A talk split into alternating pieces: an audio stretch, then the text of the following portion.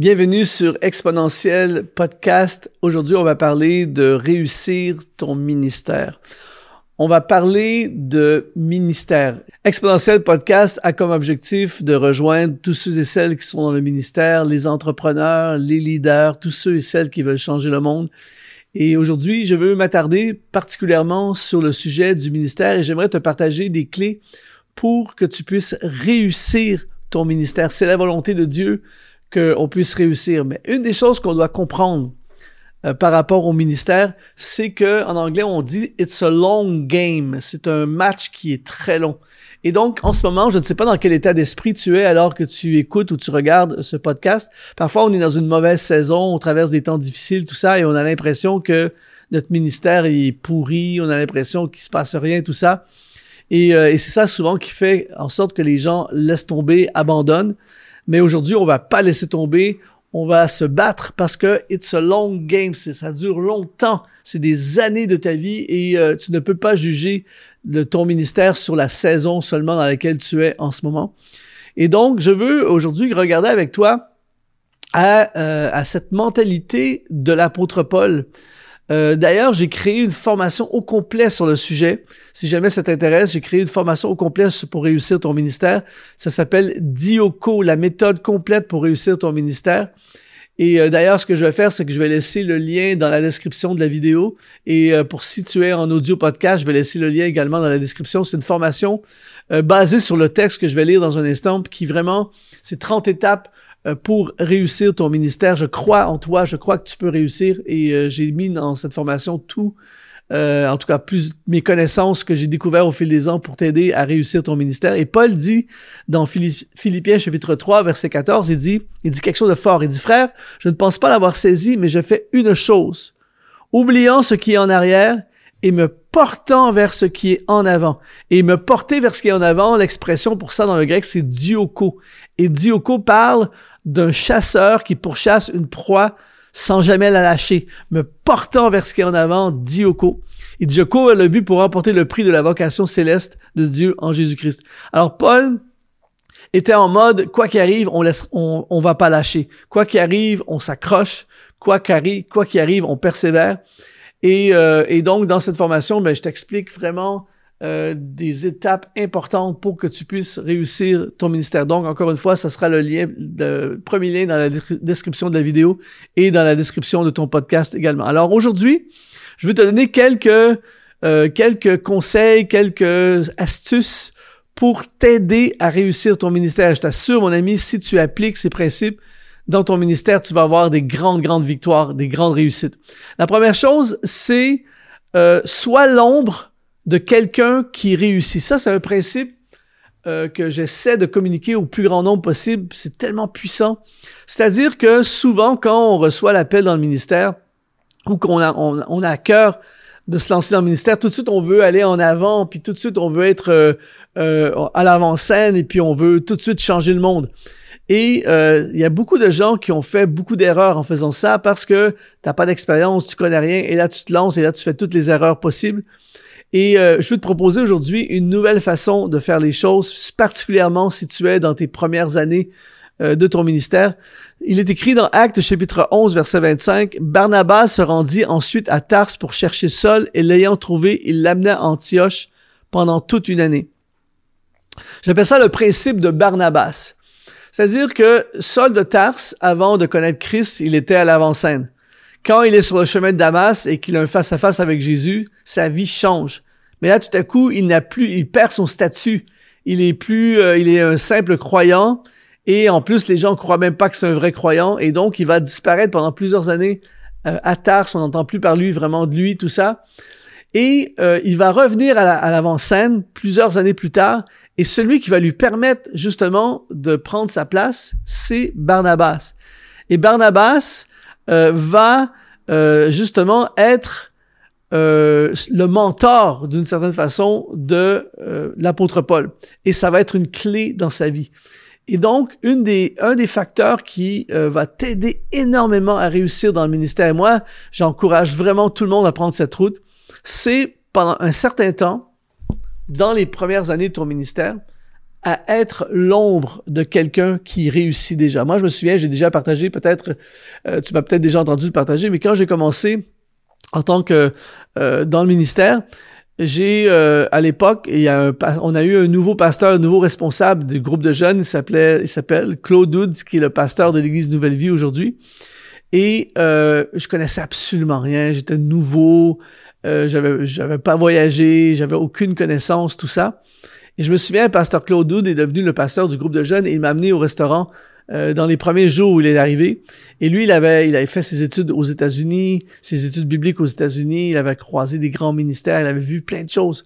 Et je me souviens, pendant deux heures au restaurant, en deux heures au restaurant, j'ai plus appris sur l'œuvre de Dieu en général que dans les dans, dans les dernières années qui étaient passées. C'était c'est énorme ce que en fait il a ouvert mes horizons, il a il m'a et là dans les années qui ont suivi, eh bien j'étais un peu comme dans l'ombre de ce que lui faisait et j'ai appris plein de choses et j'ai eu une croissance exponentielle à cause de ça. Et euh, je souhaite ça à tout le monde de pouvoir avoir quelqu'un qui est en avance sur toi, quelqu'un qui en sait plus que toi, quelqu'un qui a plus de réussite que toi. Et toi, ce que tu fais, c'est que tu, te places dans l'ombre de cette personne-là et tu te positionnes pour être exponentialisé dans ton ministère par la suite. Et je crois que c'est une clé de réussite, de pouvoir euh, apprendre de quelqu'un d'autre, de pouvoir euh, étudier les méthodes de quelqu'un d'autre et de pouvoir poser des questions et de pouvoir grandir. D'ailleurs, c'est pour ça que j'ai créé un programme qui s'appelle Exponentiel Classroom, qui est un programme de mentorat que tu peux trouver également sur notre, plateforme exponentiel.net. Et il y a plein d'histoires comme ça je regardais une interview avec le pasteur euh, africain Dag Heward Mills qui racontait que euh, pendant plusieurs années, il faisait pas du tout de campagne d'évangélisation. Il, a, a eu la chance de côtoyer Reinhard Bonnke, qui est un des évangélistes qui a le plus prêché à des grandes foules, un homme qui a impacté incroyablement. Et euh, Dag Heward Mills raconte avoir été sous le mentorat de Reinhard Bonnke. Il a étudié comment il a fait, il a appris tout de lui. Et aujourd'hui, Dag Mills fait des campagnes dans des stades partout en Afrique, des milliers de personnes, tout ça. Et il le dit, c'est vraiment parce que il a été dans l'ombre de quelqu'un euh, comme euh, Reinhard Bunky. Je parlais avec le, le, le chantre que tu connais peut-être, euh, Jean-Jean, qui est un super chantre qu'on apprécie beaucoup, et il m'expliquait, même on l'a eu dans une interview ici euh, sur Exponentiel, il m'expliquait que pendant longtemps, il a été le choriste d'une chanteuse très connue qui s'appelait Maggie Blanchard, et donc il était choriste, il était dans l'ombre de cette personne jusqu'au jour où il est sorti de l'ombre, et il a développé par la suite son propre ministère. donc il y a vraiment quelque chose de très puissant d'être dans l'ombre de quelqu'un qui réussit. Alors, mon encouragement pour toi aujourd'hui, mon conseil, si tu veux réussir ton ministère, trouve des personnes, une ou des personnes qui t'inspirent, des personnes qui sont en avance sur toi, des personnes qui, ont, qui en savent plus que toi, et place-toi sous leur aile. Apprends, ça prend la route de l'humilité, ça prend de l'humilité pour faire ces choses-là, mais je t'assure que ça va accélérer ta croissance. Tu vas éviter tellement d'erreurs parce que tu vas, ils vont t'enseigner des choses et tout de suite tu vas te placer sur la bonne route pour la réussir. Donc, la réussite. Donc, ça, c'est la première, le premier conseil pour réussir ton ministère. La deuxième chose, c'est euh, d'apprendre à communiquer ton message au plus grand nombre possible. Ça, c'est une devise qu'on a chez nous ici à Exponentiel. Notre mission, on veut essayer de faire le mieux possible dans tout ce qu'on fait. On est, on est imparfait, mais on travaille très fort pour progresser tout ça, pour faire le mieux possible. Mais surtout, atteindre le plus grand nombre possible, rejoindre le plus grand nombre de personnes possible. Et c'est pas moi qui ai inventé ça. Jésus lui-même, qui est le modèle suprême de réussite, euh, Jésus lui-même avait cette attitude d'atteindre le plus grand nombre de personnes possible. Jésus n'avait pas l'Internet, Jésus n'avait pas la radio, Jésus n'avait pas la télé, Jésus n'avait pas les médias sociaux que nous avons aujourd'hui. Et donc, il utilisait les moyens de l'époque. Mais dans, dans Luc chapitre 8, au verset 1, il est écrit, Ensuite, Jésus allait de ville en ville et de village en village, prêchant et annonçant la bonne nouvelle du royaume de Dieu. On lit dans Matthieu chapitre 4, verset 23, Jésus parcourait toute la Galilée, enseignant dans les synagogues, prêchant la bonne nouvelle du royaume. Marc chapitre 1, verset 38, il leur répondit, Allons ailleurs, dans les bourgades voisines, afin que j'y prêche aussi, car c'est pour cela que je suis sorti. On continue dans Luc chapitre 4, verset 43, il leur dit, il faut aussi que j'annonce aux autres villes la bonne nouvelle du royaume de Dieu, car c'est pour cela que j'ai été envoyé.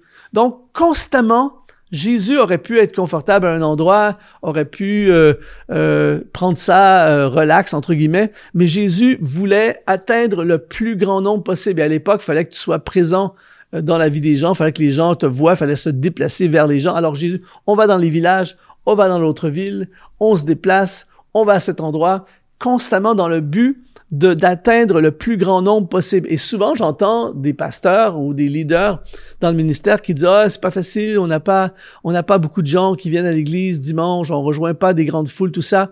Mais qu'arriverait-il si à partir d'aujourd'hui tu changeais complètement ta façon de voir les choses et tu te disais qu'est-ce que je peux faire à partir de maintenant pour que pendant la semaine je puisse atteindre le plus grand nombre possible. Les pasteurs, entre guillemets, souvent passent trop de temps euh, dans la gestion de l'Église, dans la gestion et l'organisation de l'Église. Et il faut que ça soit fait. Mais est-ce que ça faut absolument que ce soit le prédicateur qui fasse ce travail-là? Parce que souvent tu passes 50 euh, heures dans la semaine à faire de l'organisation, tout ça, puis juste le dimanche matin, euh, pendant 45 minutes, tu prêches, que tu annonces, tu rejoins de la foule. Mais qu'arriverait-il si à partir de maintenant, tu consacrais énormément de temps dans la semaine à faire connaître au plus grand nombre possible ton message? Et tu sais, ton message, apprendre à communiquer ton message au plus grand nombre possible, ne veut pas simplement dire de prêcher au plus grand nombre possible. Communiquer ton plus grand ton, ton message au plus grand nombre possible veut, veut, parler de, évidemment de communiquer ton message à ceux qui ont besoin de ton message, mais parle aussi de, communiquer à ceux qui vont t'aider à répandre ton message, tes équipes, ton leadership, tout ça, et à ceux qui vont soutenir financièrement ton message. Alors imagine si pendant la semaine, tu consacres des heures à communiquer ton message au plus grand nombre possible de personnes qui ont besoin d'entendre ton message. Tu passes beaucoup de temps à communiquer ton message à tes équipes et à tous ceux qui peuvent ou potentiellement pourraient t'aider à répandre ton message et que tu communiques le plus possible ton message à ceux et celles qui peuvent soutenir et t'aider à accomplir ta mission.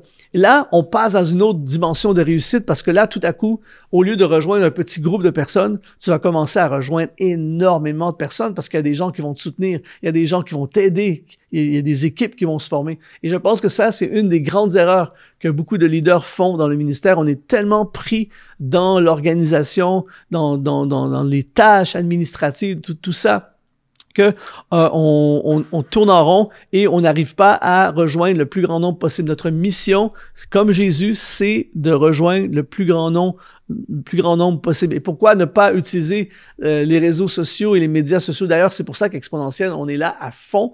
Euh, j'aime beaucoup ça. J'ai lu un livre fantastique de d'un monsieur qui s'appelle Austin Kleon, qui s'appelle Show Your Work. En anglais, je pense qu'en français, c'est Montre ton travail.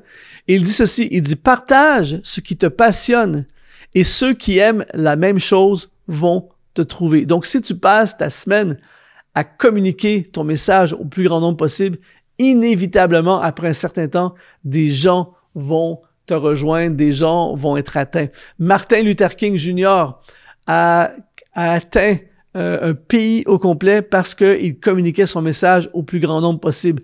Mère Teresa a sensibilisé la planète à la pauvreté parce qu'elle a communiqué son message au plus grand nombre possible. Charles Spurgeon a marqué l'histoire parce qu'il a communiqué son message au plus grand nombre possible. William Booth a levé littéralement un mouvement pour nourrir les pauvres et prendre soin des démunis parce qu'il a communiqué son message au plus grand nombre possible. Alors, si tu veux réussir ton ministère, eh bien, très important, apprends à communiquer ton message au plus grand nombre de personnes possible. Alors, si tu es en mode être dans l'ombre de quelqu'un qui réussit, si en plus tu communiques ton message au plus grand nombre possible, je t'assure, mon ami, il va se passer des choses incroyables. Si, si ce que j'ai partagé aujourd'hui t'a inspiré, si ça te parle et si tu dis Luc, j'aimerais vraiment euh, en connaître beaucoup plus, eh bien j'ai j'ai créé la formation où il y a 30 modules où je te partage pépites par-dessus pépites pour t'aider à réussir ton ministère. Alors, le lien pour rejoindre cette formation est dans le premier lien dans la description de la vidéo. Si tu es en vidéo, il est dans la description du podcast audio. Si tu es inspiré par ce podcast, n'hésite pas à mettre 5 étoiles. Ça va vous nous aider à le propager encore plus davantage sur les plateformes.